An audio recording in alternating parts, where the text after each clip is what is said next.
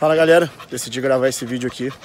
Que nas últimas três semanas eu atendi cinco casos de problemas de cães com crianças recém-nascidas. Queria aproveitar que teve muita pergunta no direct como fazer isso, qual é a minha opinião. Então, se você tem um cachorro já há bastante tempo e você trata ele como seu filho único, se você oferece para ele muito acesso a você, se ele dorme no quarto junto com você, se ele está incluído muito na sua vida social, se ele não está acostumado a ficar separado de você quando você está em casa, está na hora de você começar a se preocupar com isso. Primeira formação muito importante: existe uma 50% de chance do seu filho nascer com uma alergia a pelo de cão. Eu tenho, minha filha tem. Não seria interessante decidir descobrir isso quando a criança nascesse. Eu sei que em determinados momentos, além do, da minha vivência e da experiência que eu tenho com os atendimentos, que vai ter hora do dia que a mãe vai querer dormir com o filho na cama. E não necessariamente o cachorro vai estar cansado. Esse é um ponto muito importante. Perdigão, meu cachorro dorme comigo, mas pô, eu não quero tirar do quarto. Tudo bem. Tem uma parte da gravidez que a mulher acorda várias vezes por noite. Isso acorda o animal. Pode ser que você decida tirar um animal do quarto, cara, quando a criança chegar. Isso vai fazer com que o animal entenda o quê? A criança está sendo um boicotador da vida social dele. Outra opção que a gente também não quer. Quando você tem filho, parentes que você nem sabia que existiam vêm te visitar. Infelizmente, não necessariamente essas pessoas são alucinadas por cães como a gente. Então pode haver a necessidade sim de você separar o seu cachorro de você. Se você decidir fazer isso só quando a pessoa chega, ele vai gostar da sua visita?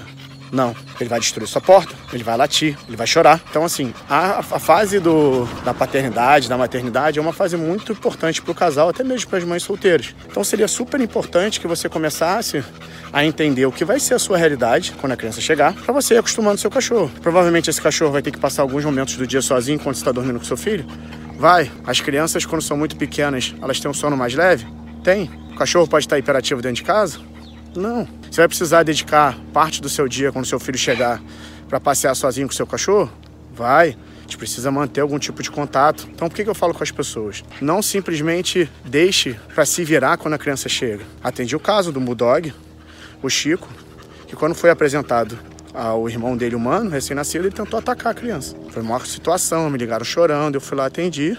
Expliquei tudo que eu estou explicando aqui para vocês. Foi moldada uma rotina, foi feito as formas corretas de apresentar e deu certo. Eu não sou fã de você já na primeira hora botar a criança para cheirar o cachorro. Eu gosto muito de pegar assim um pano de boca que você ganhou aí de uma, de uma tia que você não gosta, o pano é cafona, lavar com produto de, de limpeza próprio para criança e deixar na caminha do cachorro para ele se acostumar com o cheiro. Quando você está montando o quarto do seu filho, deixe que ele frequente o quarto, entre no quarto do cachorro para ele poder entender os cheiros. Até ele se acostumar nos primeiros três, quatro dias, não faça essa apresentação.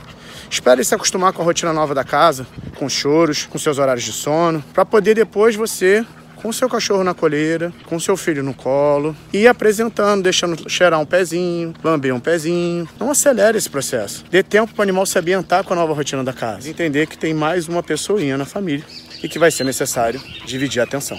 Tá bom? Beijo do tio Perdido.